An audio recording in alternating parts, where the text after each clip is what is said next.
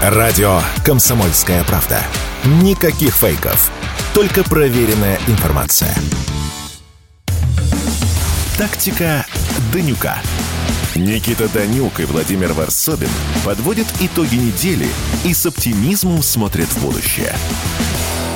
Здравствуйте, товарищи, уважаемые слушатели и зрители радио «Комсомольская правда». Это «Тактика Данюка» в студии Никита Данюк и Владимир Варсобин. Добрый Я вас вечер. приветствую, Владимир. Здорово, что мы снова раз виртуализировались Как хорошо, что все мы здесь сегодня собрались. Да, да. И, естественно, как обычно, по традиции обсуждаем все самые главные события, которые происходили в нашей стране, в мире, внутренняя политика, экономика, международные отношения.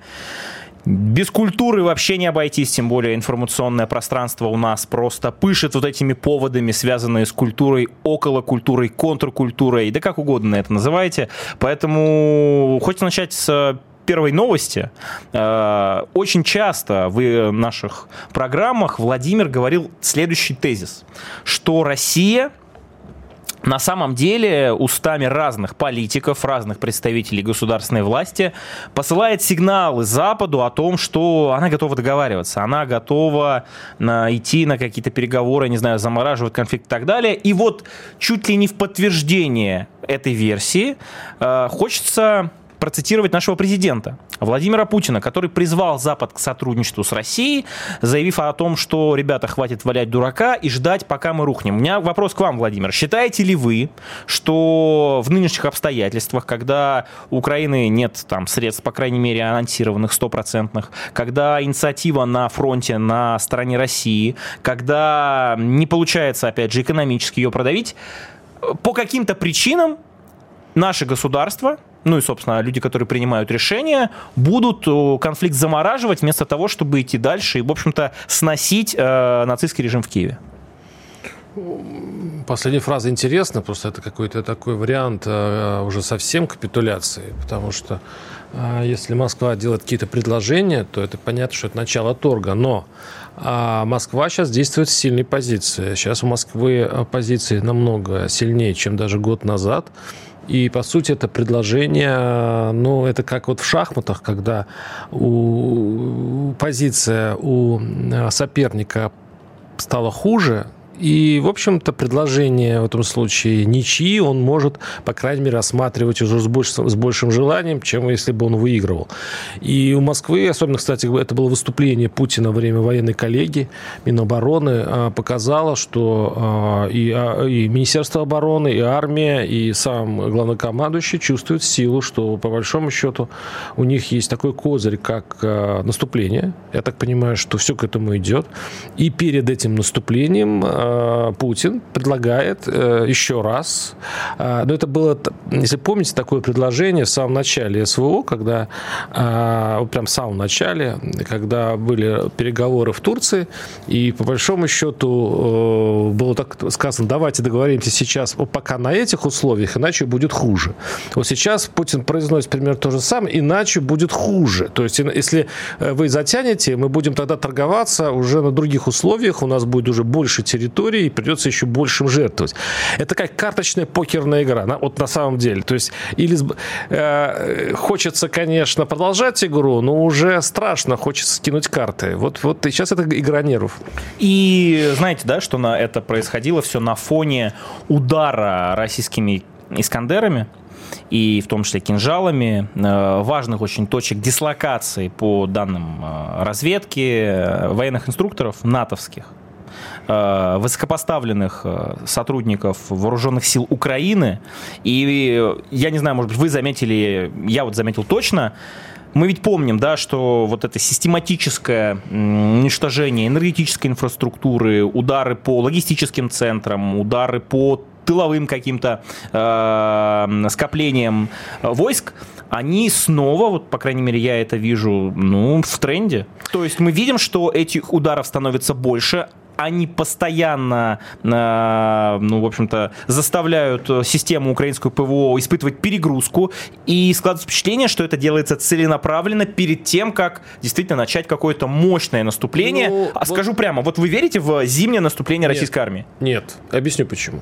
А, я думаю, что это сейчас идет психология, то есть сейчас это психологическое давление. Э, еще неделю, по-моему, назад украинская сторона говорила, что Россия накопила большое количество ракет, и сейчас она начнет их использовать. Но, во-первых, зимой э, наступать на снегу – это очень тяжело и а, затратно именно по человеческим жертвам. Это очень... Вообще говоря, атакующие теряют в три раза обычно больше, чем обороняющиеся. И украинская сторона уже, уже конечно, забыв про свое контрнаступление, сейчас окапывается и строит а, защитные сооружения, оно понимает, что вот по большому счету в защите теперь именно можно ловить только удачу. Зимой наступать намного тяжелее, чем э, летом. Это первое. Второе. Я не думаю, что э, без мобилизации, без э, увеличения количества просто разовое э, увеличение количества живой силы, Москва может э, серьезно э, наступать.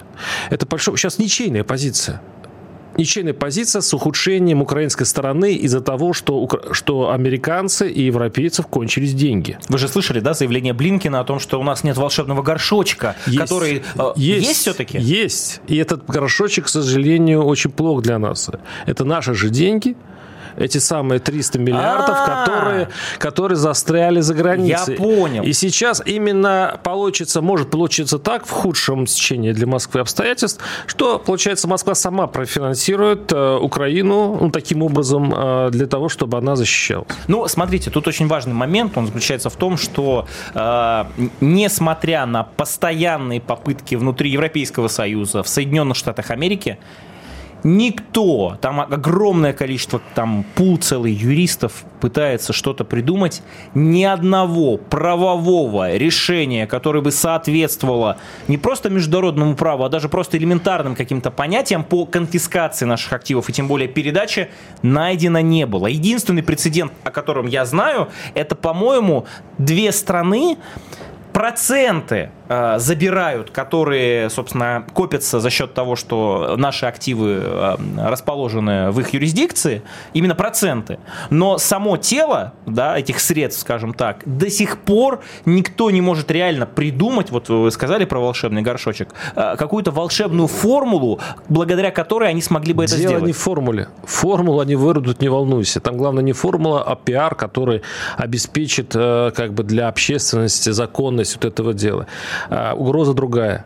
Угроза, что а, бумаги американские не будут стоить и гроша в случае, если потеряют а, к ним доверие Кон- азиатские, конечно. А, там и другие конечно. инвесторы. И поэтому сейчас идется большая работа с убеждением, это подковерная тайная работа, с убеждением крупных инвесторов, что это разовая вещь, что это вовсе не, не является а, какой-то угрозой их а, бумагам, их, ну, конечно, Америка легко может обанкротиться, если все выведут это как, как банк. Америка страна-банк, если с которого выводят деньги, доллар уже не стоит ничего.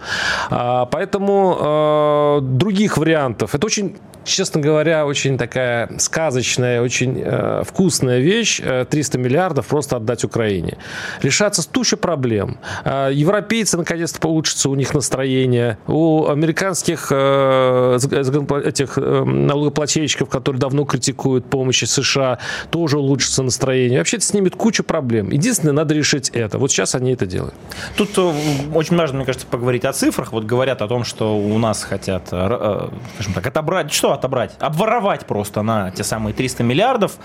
Естественно, если этот гипотетический сценарий представить, мы будем отвечать и будем отвечать симметрично. Тут не я, а устами и Силуанова, нашего главы Минфина и, собственно, экспертов посчитали, что у нас там 103 миллиарда примерно есть для конфискации. это, это меньше. На счетах С, по-моему, называются. Вот. Да. И важный момент, он заключается в том, что... Это, давайте скажем, что это те миллиарды, которые остались в России от европейских фирм. Вы имеете в виду так? И, и они до сих пор тоже их не трогают.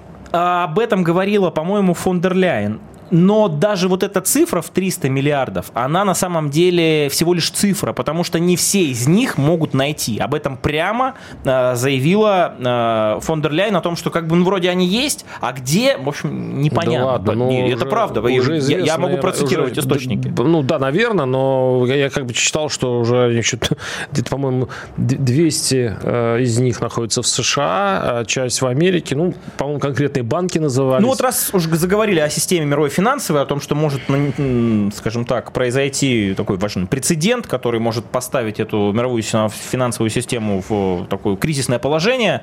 Еще одна угроза со стороны Соединенных Штатов Америки. Они пригрозили отключать банки, то есть э, тот самый принцип вторичных санкций, да, экстерриториальный, когда под карательные ограничительные меры попадают не российские какие-то компании, да, и банки, а те, кто с русскими сотрудничает. Так вот, США пригрозили отключать банки из-за санкций против России. Э, складывается впечатление, что это какая-то истерика, потому что мы видим, что не работают санкции, эти санкции можно спокойно обходить. И вот 22 э, декабря э, Financial Times, да, со ссылкой на американского источника, говорит о том, что будет составлен черный список, в который будут внесены иностранные финансовые институты, которые поддерживают российско-промышленный военный комплекс. Мне одно интересно. Если у вас была такая возможность, что же вы раньше ей не воспользовались? А есть ответ на этот вопрос? И этот э, ответ на вопрос мы обсудим, я думаю, в следующей части. Но вот э, коротко резюмируя, складывается впечатление, что Запад история опять с конфискацией активов, с тем, что мы будем банить всех и все под санкции, если они будут работать с русскими, ну, находятся в состоянии отчаяния. Нет, Я думаю, что если бы не было все хорошо, сто процентов они бы к этому не стали прибегать. Ну, времени не хватит пока для полного ответа. Давай, давайте я приберегу этот ответ на следующую часть передачи. Это «Тактика Данюка», «Комсомольская правда». В студии Владимир Варсобин, Никит Данюк. Оставайтесь на «Комсомолке». Услышимся через несколько минут. Оставайтесь с нами. «Тактика Данюка». Никита Данюк и Владимир Варсобин подводят итоги недели и с оптимизмом смотрят в будущее. Радио «Комсомольская правда», тактика Данюка в студии Владимир Варсобин, Никит Данюк. Нидерланды начали готовить первые F-16 для передачи Украине. Вот это, кстати, мне кажется, очень важная новость. Да, нет, ну я должен ответить все-таки на ваш вопрос. А, я да. все-таки заинтриговал, да, наверное, я, кого-то из читателей, кому да, интересно. Чтобы просто напомнить нашим слушателям, уважаемым зрителям, э, у меня позиция, что история про конфискацию замороженных активов, история про то, что все, кто сотрудничает с русскими, мы всех внесем в черный список, я считаю это агонией, потому что если бы у них была такая возможность, они бы сделали это давно. Владимир считает, что нет, нет все в порядке. Немножко и... другой вопрос. Там был очень интересный вопрос задали, связанный с тем, а, почему, допустим, по поводу ВПК только сейчас а, было принято решение о санкциях, почему а, санкции не работают, и, дескать, у них уже паника и так далее. Вообще сам принцип накладывания санкций на Россию исходит немножко из другого. Никто, никто, конечно, не думает, что Россия таким образом, значит, станет, станет э, сразу же там подорвется экономика, у нас кончатся деньги, и мы все выбежим на улицу, размахивать топорами. Это Нет. неправда. Вот, Владимир, вы сейчас а? говорите... Это не так. Вы сейчас говорите э, прямо противоположное тому, что они говорили, когда заявляли о ну, санкциях. Мы их вводим для того, чтобы экономика рухнула, люди вышли против Путина, свергнули его, понимаете? Это... Нет, подождите, я хочу сначала закончу свою мысль. На самом деле э, уже не то что рассекречено, а были э, показаны вот эта методика, да, даже экономическая. Почему, собственно, действительно одни санкции э, вводятся перед тем, как ввести другие. У них есть целая, целая в этом смысле схема. Она исходит из чего? Чтобы не навредить собственной экономике. Они вводят постепенно санкции для того, чтобы самим привыкнуть к тому, что они введены. Потому что эти, эти санкции ударят, э, э, бьют и по европейской, и по американской даже экономике опосредованно. Потому что эти, поэтому эти санкции постепенно. И главный принцип – удорожания – удорожание логистики нефти, удорожание товаров, удорожание, чтобы, не, чтобы а, экономика России, никто не думает, что она рассыпется, а чтобы за все а, русские платили как можно большую цену. Это как по принципу вода, э, вода камень точит. Вот и этот принцип сейчас работает. Они сейчас дошли уже до изумрудов, то есть не до бриллиантов, да, до драгоценных камней. Это как бы еще одна э, методика. Потом они сейчас ВПК, а потому что они уже обособились, возможно, от тех э, структур, и они уже могут э, перенаправить те ресурсы, которые шли в свое время в российские э, заводы и так далее. Возможно, они долго держали э, вот до этого декабря э, вот эти меры для того, чтобы самим перенаправить свои потоки. Вообще говоря, это глобальный гигантский экономический механизм, который строился по принципу глобальности. И, естественно, его нельзя просто разрушить одним махом. Они потихонечку поднастраивают так, чтобы вот даже по поводу этой нефти. Даже Хорошо, что вы вспомнили. Я хотел как раз э, вам предъявить, уж простите, э, историю про вот эту планку, да, 60 долларов за баррель. Да. Э, все говорят о том, что российская нефть, несмотря на все вот эти рестрикции, ограничения, торгуется выше. Конечно, нарушается. Но всеми. при этом подсчитано, что это само введение этой планки стоило нам миллиарды долларов. Ну, стоило. Смотрите, тут... и, это, и это, по большому счету, они таким образом, как мелкие укусы, они отгрызают из большого тела экономики по маленьким кусочкам. Вот, собственно, это их методика. Вот э, э, давайте, наверное, будем пытаться какую-то объективную информацию вычленить, да, вот из нашего спора. Наверное, американские источники ссылаться неправильно, понятно, почему они так работают, на наши тоже не будем, да. Вот у нас есть пример Ближнего Востока. Есть э, такая медиахолдинг такой под названием Аль-Джазира. Вот буквально э, накануне вышла статья под названием «Санкции не погубили экономику России и не помешали ей продолжить военные действия. Западу нужна российская нефть, то есть э, исключительно противоречие заключается, знаете, в чем? Даже не в том, что они вводят санкции, нефть продается, и технологии продаются, военные, кстати. Да, это Барель, там, э, вот этот э, э, старый уже маразматик говорит о том, что нужно запрещать российские машины, потому что в каждый багажник машины можно там по, по тысяче микрочипов засунуть и так далее. Но э, нефть, которая производится в России, которая через серый, так называемый, э, вот этот флот, да, танкерный, э, отправляется из наших портов. Греческий флот. Причем. Не только там разные ну, флаги. гречки. Они, кстати, поэтому и не хотят губить греков. Она попадает в Европу до сих пор. Вот, попадает. вот, вот это, попадает. вот это, мне кажется, Она квинтэссенция и... европейской и, и даже в целом западной меня, политики. Услышите, пожалуйста, э, они попад... этот нефть попадает и в Индию, и в Китай, и так далее, но с дисконтом. Все с дисконтом. А у нас с Индией проблемы с рупией. Мы не можем вывести деньги, которые, собственно, которые Индия заплатила в рупиях. Мы же от доллара уходим.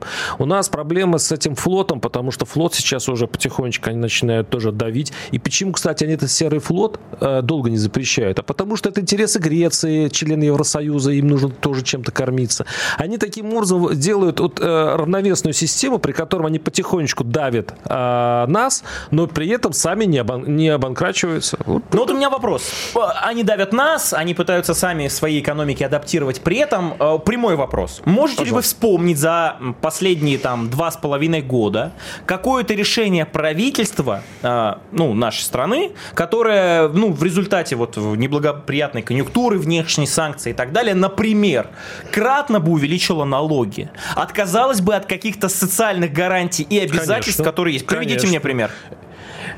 Давайте. Этот, этот пример не связан с э, введением официальных налогов. Вы посмотрите, вы зайдите в магазин. О, опять. Мы платим я, я еще налоги. раз повторю, уважаемые мы платим зрители, налоги каждый день, каждый день, когда ходим в магазин. Услышьте мой вопрос, поправьте меня, если я не ошибаюсь. Вот я спрашиваю Владимира Варсобина. Да, причем, а при чем здесь Какую социальную гарантию отменила? Потому что именно вот когда да государство... Мы платим цену в магазинах. Вот ту, что вы говорите, мы платим цену. Вы сейчас говорите про инфляцию. Нет. Вы не сейчас говорите инфляцию. про инфляцию. Я вас спрашиваю, какой налог кратно повысен, повышен был, а, какую социальную гарантию и обязательства отменили, потому что она сжирала значительную часть бюджета страны. Так инфляция сжирает. Не, вот сжирает то, что вы не говорите. одно. Инфляция, да. Так инфляция сами гарантии от, не, откуда сами гарантии не Мы отменили. Я не спорю, я не спорю про повышение цен. Естественно, э, ситуация специальной военной операции имеет значение, ну и естественно зависит от этого наше экономическое состояние состояние, но в отличие от других стран, где инфляция где-то больше, где-то меньше в той же Европе, ни повышения налогов, ни отказа от социальных гарантий обязательств не было. Вот вам последний пример. Правительство ФРГ увеличивает налог на богатых, потому что за счет вот этой безудержной а почему помощи... Почему нам этим не заняться? Подождите, потому что... нам этим я не, не про это. Я, кстати, как? Вот это я, кстати интересно. выступаю за э, прогрессивную шкалу налогообложения. Я считаю, что действительно человек, который получает больше, и налоги должен платить больше, и не нужно... Э, выступайте ради бога, правительство это никогда не ведет. Я про другое. Про то, что вот вы говорите, что э, значит, вводятся эти экономические санкции для того, чтобы их экономика адаптировалась. Где она адаптировалась? Нас мочат по всем фронтам, мы ничего не отменяем, да, как бы инфляция есть, никто это не отрицает. Там и инфляция есть, и им налоги приходится повышать, и отказывать в социальных гарантиях и обязательствах. Вам не кажется, что такая политика санкционная, она тупая, об этом, собственно, президент и говорит. Вы э, перестаньте заниматься фигней, потому что все ваши санкции, они бьют в первую очередь Никита, по вам. А вам нужно просто сравнить э, корзину э, европейца, э, сколько платят они в, э, в магазинах, условно говоря, сколько они выживают на месяц, и взять нашего обыкновенного человека, который пытается выжить за 30 тысяч рублей. Вот возьмите его кошелек, сходите в магазин, и, вы, и ваши вот эти мифические, э, как помощь, которые там, э, социальные выплаты, которые, э, ну, по большому счету уже не имеют Пенсии, никакого например, значения. социальные да выплаты, 15 это тысяч. Например. Подождите, вы, вы считаете это деньгами 15 тысяч рублей? Вот когда сейчас у нас э, инфляция, она еще, слово галопирует, уже, конечно, пока рано говорить, но по большому счету, вот каждый, вот даже возьмем яйца, возьмем курицу, возьмем вот эти, еще мы после января еще не видели этих цен, и попробуйте вот за эти деньги выжить. Что же вы рисуете вы, каждый вы раз меня, этих европейскую жизнь? Вы, вы, вы меня на не свою слышите? обернитесь вы сначала. меня не слышите? Ну, так, я вам говорю, дело, что, что все ты... находятся на одной лодке, все платят за это э, конфликт. Одинаковую цену. Мне кажется, Россия платит даже больше намного европейцев. Учитывая, что вся мировая экономика западная пытается там уж, простите, я по-народному скажу, нагнуть нашу, и у них не получается, конечно, мы платим. И общество наше в том числе видит влияние этих санкций, видит, что у нас действительно та самая инфляция, которая официально, сколько там, 7%, конечно, она не 7%, ну, если отдельные какие-то вещи. Думаю, Никто с этим не спорит, так я о другом. Я ставлю под сомнение ваш тезис, вот принципиальный, что они вводят постепенно, потому что они делают так, чтобы их экономика адаптировалась. Нет! Я сейчас наглядно вам привел пример, что не э, экономика они Германии, с... подождите, я закончу, не экономика Германии не адаптировалась, потому что э, они бы не, не стали отменять там социальные гарантии и повышать налоги, если бы они адаптировались. Это первое. И второе. И американцы бы конфискации наших активах э, и попытка уж закошмарить абсолютно всех, кто с нами сотрудничает, не стали бы прибегать, если бы они не оказались в ситуации, ну,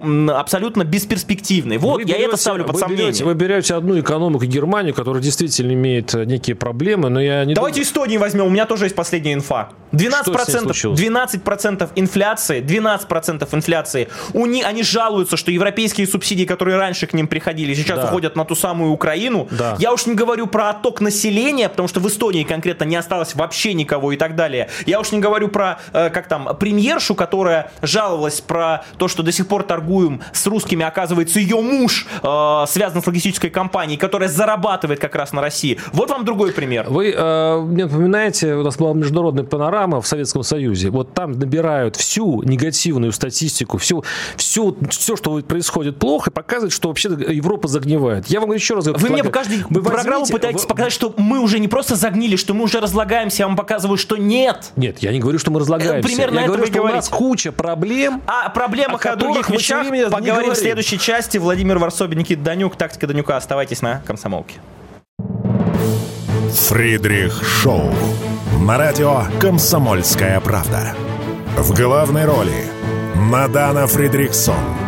При участии агентов Кремля и других хороших людей. Автор сценария «Здравый смысл». Режиссер, увы, не Михалков. Слушайте с понедельника по среду в 6 часов вечера по московскому времени. Тактика Данюка. Никита Данюк и Владимир Варсобин подводят итоги недели и с оптимизмом смотрят в будущее.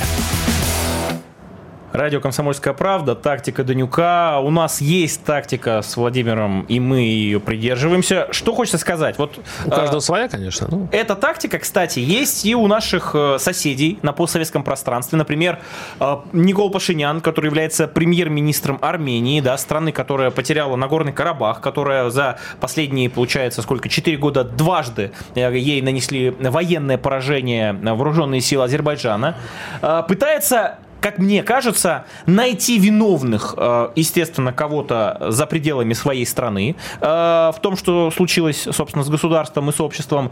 И главным виновным назначен, по мнению Никола Пашиняна, конечно, Кремль. Почему я это говорю? Дело в том, что армянский регулятор приостановил лицензию радио «Спутник Армения. Ну, собственно, комиссия по телевидению и радио Армении приостановила эту лицензию на 30 дней, не навсегда, это важно заметить.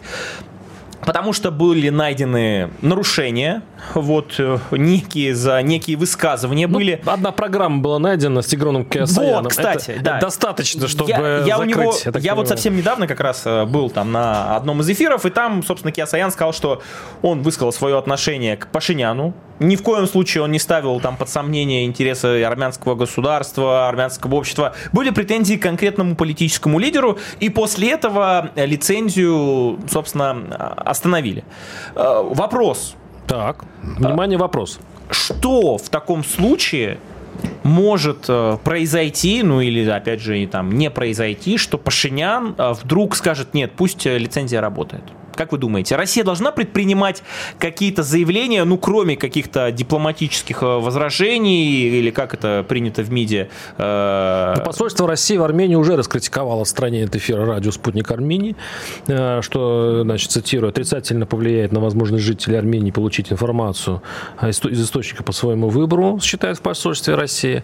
По мнению э, дипломатов, это решение достойно сожаления и выглядит как шаг навстречу тем, кто все активнее требует разорвать отношения двух стран стран основана на взаимном уважении, взаимной выгоде. Для, кстати, дипломатов достаточно жесткое заявление. Э, тут еще важно отметить, что парламент Армении ратифицировал статут Международного уголовного суда, который выдал ордер на арест там, Владимира Путина, Львова и Белова, и абсолютно да, какие-то дикие истории. И кроме того, тот же Пашинян раскритиковал буквально накануне работу российского миротворческого контингента, заявив о том, что они, э, миротворцы, на самом деле э, не обеспечивали безопасность э, людей на Горном Карабахе. А кто, кстати, обеспечивал-то, учитывая, что армии Армении там не было? Ну ладно, сейчас не хочу заводиться. У меня вопрос. Вот мы услышали опять, Владимир, заявление МИДа, да, там, они нормальные, они дежурные и так далее, но кроме вот этих заявлений, что могла бы предпринять Россия, на минуточку, которая является не просто главным гарантом там, существования и безопасности Армении, все еще, но является главным торгово-экономическим партнером и донором в энергетике, в абсолютно там, куче э, торгово-экономических сфер и так далее. Вот э, если бы у вас была возможность показать э, свою позицию. Что бы вы сделали? А, сейчас в чем беда? На эту позицию надо было высказывать во время, или скорее перед Карабахским конфликтом, честно говоря. Тогда еще можно было это лечить.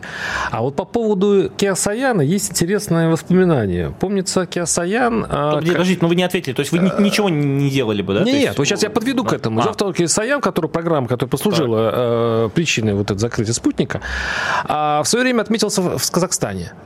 А, ему, кстати, запрещено въезд в Казахстан, вот по моим воспоминаниям. Ну и в Армению, насколько я понял. И в Армению, тоже. да. Почему? Потому что, а, ну, достаточно жестко высказывался в случае, когда, как ему казалось, интересы России не соблюдаются. Ну и, в общем, так. А, сейчас в случае, если Москва, то есть она сначала таким, ну, ведь в Армении считается, что спутник это московский проект, значит, Москва устами Касаяна сначала наехала на премьера, на, ну, так грубо говоря, на, на э, премьер-министра Армении. То есть таким образом показал позицию. Сейчас э, закрывают спутник. И теперь Москва может, конечно, сделать все намного жестче. Не знаю, ввести санкции, запретить армянский коньяк там и так далее. Но как это аукнется? Э, в, внутри Армении появятся уже большие основания проводить еще более жесткую антироссийскую пропаганду. То есть, в принципе, в этом случае скажут, ну что, в этом случае мы уже, у нас нет вариантов, только ли французы, то ли надо совсем уже пойти под Анкару, что, кстати говоря, Москве тоже не очень выгодно. И э, Москве, мне кажется, такой ход невыгоден. Э, и Кроме того, армянская сторона сейчас участвует э, в, в саммите, вот, который сейчас идет, по-моему, если не ошибаюсь, СНГ. Да? Ну, я могу ошибиться, сейчас какой-то общий саммит, и там все-таки представитель Армении пришел, и это уже здорово, потому что давно не было контактов. В Москве сейчас надо держать разозленную, разъяренную потерю Карабахом Армению все-таки в, в состоянии хотя бы полудружбы несмотря на разные провокации. Здесь, честно говоря, один-один, потому что программа Киасаяна, я представляю, как он прошелся по Армении, и армяне не навсегда заблокировали спутник, а на 30 дней. Это ничья. Здесь надо немножко остыть и попытаться сохранить, тем более, что сейчас французские власти очень серьезно занялись Арменией. Они там занимаются уже военным, э, военном ключе, это уже военные соглашения подписаны и так далее. Здесь надо быть очень внимательным и не порушить остатки того, что связывает Армению и Россию. Я с вами согласен. А, дружеский, братский народ Армении. Я считаю, что любое государство и любое общество а, возглавляет, ну, собственно, тот руководитель, которого это общество заслуживает. И если уж Никол Пашинян даже после а, проигрыша в там, конфликте до сих пор остался у власти, по сути, дважды, да, ну, значит, это выбор э, значит, да. армян, и нужно с ним считаться. Значит, да. Однако, есть такое понятие под названием национальные интересы. Я вам сейчас расскажу историю, которую мне э, рассказал э, мой один товарищ по РУДН, который э, работал еще при Уго Чавесе в Венесуэле.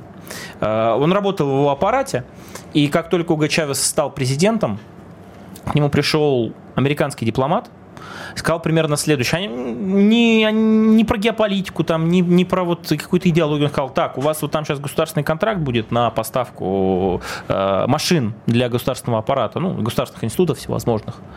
Должны быть американские. Только-только Уго Чавес э, к власти пришел. Уго Чавес такой, подождите, ну при чем тут это вообще как Ну, во-первых, здравствуйте там условно, да, во-вторых, с чего вдруг? Ну, потому что вот так оно работает. И Уго Чавес, естественно, на это не пошел.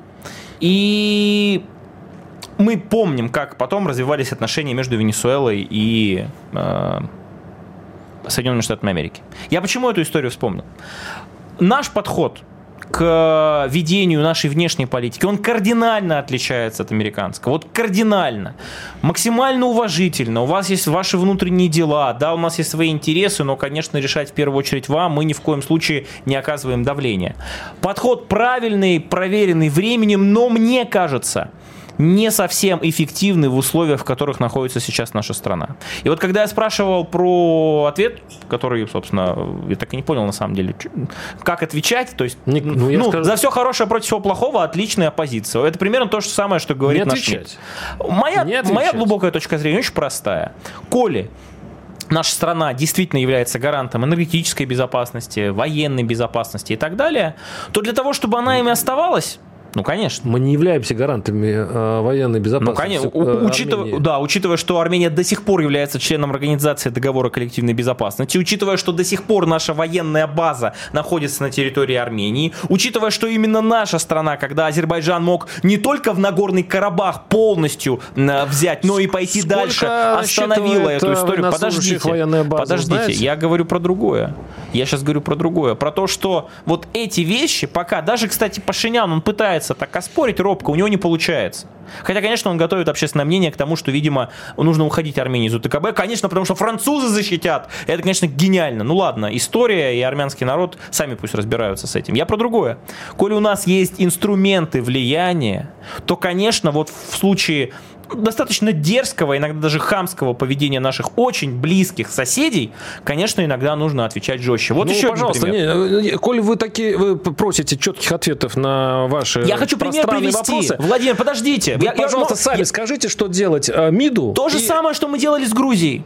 Ну, что вы именно? же помните, что э, сейчас, несмотря на все давление, Грузия не вписалась, не открыла второй фронт, не пытается создавать э, некую угрозу настоящую для нашей страны и хотя ее пытаются впихнуть постоянно, чтобы она, э, там, а, Украина с одной стороны, Грузия с другой стороны. Как, как это получилось-то в итоге? Экономикой. Экономикой. И вот коли есть страны, которые критически зависят от наших энергоносителей, так. электричества, так. от наших компаний, крупных монополий и так далее, так. включать те самые экономические ну, инструменты. Как? Ну что, ну скажите хоть четко, что делать-то? Помните, как. Отрезать газ и помните, как свет, что? Помните, как в случае с Грузией? Сначала история про визы, потом история про вино, потом история про минералку, потом про туризм. И удивительным образом пришло правительство Грузии Грузии, которая хватается за голову и говорит, да мы не будем отказываться от торгово-экономических отношений с Россией, они нас кормят и поют в том числе. И вот, как мне кажется, этот подход проверен временем и действует Давайте очень, очень эффективно. историю. Как только э, визы в Грузии, это 2000, по-моему, сейчас скажу, это пятый или шестой год, только вино, я сейчас я скажу, что антироссийские настроения усилились в Грузии, отношения испортились мощно. И именно тогда началось, уже до этого строились там американские, ну, условно говоря, американская военная помощь и так далее. Грузия полностью перешла под зонтик Европы и США. И там что случилось потом, мы обсудим в следующей части. Комсомольская правда, тактика Днюка, оставайтесь с нами. Ну, Саакашвили был до этого, обсудим. Все программы «Радио Комсомольская правда» вы можете найти на Яндекс Музыке. Ищите раздел вашей любимой передачи и подписывайтесь, чтобы не пропустить новый выпуск. Радио КП на Яндекс Музыке. Это удобно, просто и всегда интересно. Тактика Данюка. Никита Данюк и Владимир Варсобин подводят итоги недели и с оптимизмом смотрят в будущее.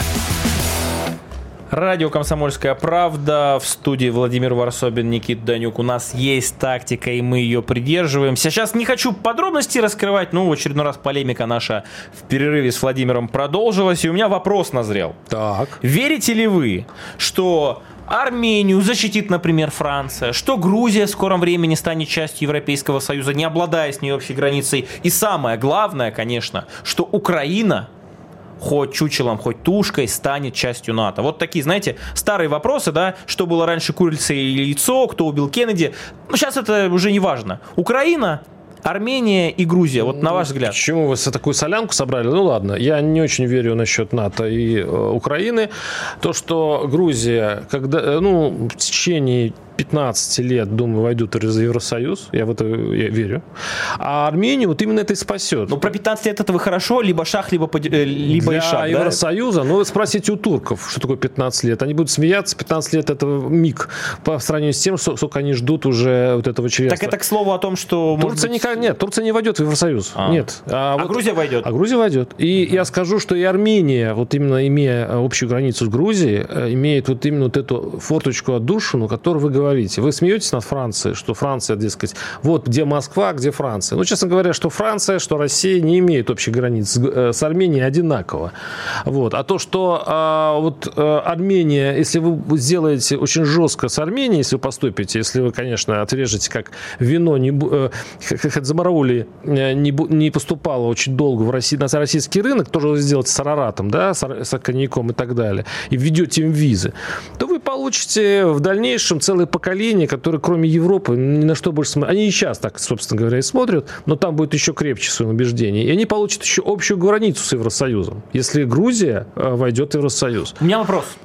А, можете ли назвать за последние 20 лет страны, которые, не побоюсь этого слова, по-настоящему, вот с экономической точки зрения, не надо мне рассказывать там про высокие стандарты Европейского Союза и так далее, пришли к успеху на вот этой жесткой антироссийской волне. Э, вопрос знатокам, время пошло. Нет, конечно, вообще любая, любой конфликт – это удар по экономике. Я не думаю, что прям Грузия получила большой профит от того, что в свое время а, пошла в клинч с Москвой. Но даже во время этого клинча я скажу, что энергетические сети и даже сотовые сети часто принадлежала э, российской стране. Бизнес все равно увелся. И вот так вот совсем а, отрезать от пуповину от Москвы в бизнес-вопросах не получится. Еще раз говорю, не надо э, быковать не надо, Правильно, ссор... не надо ссориться а кто... своими соседями. А с какой стороны быковать не и, нужно, подождите, скажите? И не надо вот этот детский разговор, кто первый начал. А, и надо быть, надо быть намного умнее, Конечно. чтобы вести себя а, именно прагматично. Конечно, обстреливают Донбасс. Да утритесь вы, господи. Напали на миротворцев Южной Осетии. Ну делов-то, ну, зачем выяснять, кто первый начал? А, оказывается, в Европейском Союзе была комиссия, которая даже провела расследование и сказала о том, Тем что более это... надо первым начинать, да, что, правы. что это Саакашвили напало и так далее. Ну, нет, то по поводу первой начинать, вот это очень тоже интересная история. Э, конечно, давайте мы не будем замечать государственные перевороты в Киеве. Давайте не будем замечать то, что, э, значит, на те регионы, которые говорят, мы не признаем эту нацистскую власть и шваль, которая пытается запретить русский язык и так далее, они посылают танки и самолеты, уничтожают, значит, э, наших людей. Давайте не будем, давайте просто закроемся. Вот, кстати, на вечеринке в, Заметьте, в клубе, в клубе да. Мутабор, вот это, собственно, видимо, вот продолжение, да, вот этой линии в Москве. Разденемся все вместе. Нас же пригласит знаменитый как это, opinion maker, я не знаю, лидер общественного мнения Анастасия Ивлеева, и мы всем вместе э, с голыми жопами, уж простите, будем показывать, какие мы просвещенные, как мы шагаем на Запад, э, отстаивая... Что, что с вами, Никита? Нет, подождите. Что, что с вами это сейчас случилось? Логи... Вот это то, что я сейчас рассказываю, это вам кажется смешно, на самом деле это одно и то же. Вот те люди, которые были на этой вечеринке с Ивлеевой, я сто процентов уверен, скажут примерно то же самое про Грузию, примерно Примерно то же самое про Донбасс. Они чихать хотели про что, кто, про Одессу 2 мая. Им ничего не интересно. Им интересно напялить носок на такое, ну, слава богу, хоть напялили за это, кстати, мое уважение кажется, и почет. арестован уже этот а, Вот. И показать всей стране, что, ребята, да, ну, есть такое понятие уместно, неуместно, чихать мы на него хотели. Чихать мы хотели на э, Донбасс, чихать мы хотели на э, наших ребят, мобилизованных мобилизованных, э, наших э, добровольцев, которые на фронте. Чихать мы хотели на те самые маленькие пенсии, о которых вы говорите, потому что там условно один бокал какого-нибудь шампанского, я, к сожалению, в алкоголе не разбираюсь, но уверен, стоит там 15 тысяч, и мы будем демонстративно его жрать и показывать, какие мы богатые, успешные, просвещенные, а вы все остальные плебс. А теперь опровергните это. Понимаете, я просто считаю, что вот это все стоит вместе рядом. Если ты считаешь, что э, люди Донбасса недостойны защиты, то сто процентов ты скажешь про то, как прекрасно живется, э, значит, без русских в Грузии, как прекрасно на самом деле э, в там Соединенных Штатах Америки. Никита, где... ну, остановитесь. Ну, просто... не могу я остановиться. Для, да, для вас лучше остановиться просто. Ваши логические цепочки, они, ну, немножко, да, их нужно немножко связать. Как вам вечеринка? Вас не позвали? Вот то, что вы сейчас творите, вот, э, вот в, эти, в эти две минуты, это даже где-то в районе Ивлеева, знаете. В районе Ивлеева? Да, да. Это, я, я ничего не, вы, не показывал. Ну, это было такое, ну, извините, это такое было, ну, ну такое, скажем, интеллектуальное непотребство. Ладно. Да, и, тут, послушайте меня, я попробовал вот этого, вот по поводу вот этой вечеринки, у меня такое мнение. Вот, по большому счету, это ужасно. Ужасно, что как нагло люди раздеваются перед э, фотографами. Причем, ладно бы они раздевались, имея хорошие тела, да, ну что, и вот что было что показать. Нет, подождите, нет. А, ну, тут, а тут, простите, так, такое непотребство, вот именно э, из чувства прекрасного можно да. просто предъявить э, им иск о, об оскорблении чувств э, то есть, прекрасного. То есть, если а? бы вот этот э, пацан, на котором был этот носок, был это таким вообще, статным, накачанным баллоном, ужасно. то окей. Не, его надо сразу в казематы, потому что это делать просто нельзя. Но там же и другие были э, звезды, которые пытались выглядеть эротично. Это безобразие. Вот, вот я скажу так, мое чувство прекрасно воскреблено вот этим а, ну... шоу, но, а если серьезно, то я скажу так, а, а, вот это шоу, а, вот это безобразие, которое там творится, да, вот э, вечеринка так называемая, оно, по сути, показало нам а, ту Россию, пусть карикатурном, пусть в таком несколько страшном виде, который на самом деле все равно, что происходит э, в военном смысле этого слова с ней. Они живут своей спокойной жизнью. Вот те, которые... Богатой, присыщенной. Богатой, присыщенной. Подождите, За счет у нас полстраны, это да, прям полстраны, четверть страны отдыхает, ездит на Канары, ездят за границу, они, они, они, они снимают сауны, они заказывают банкеты. Да, они не бегают голыми. Но по большому счету, какая разница? По, по большому счету, народ, больш, ну, часть народа абсолютно живет по-старому.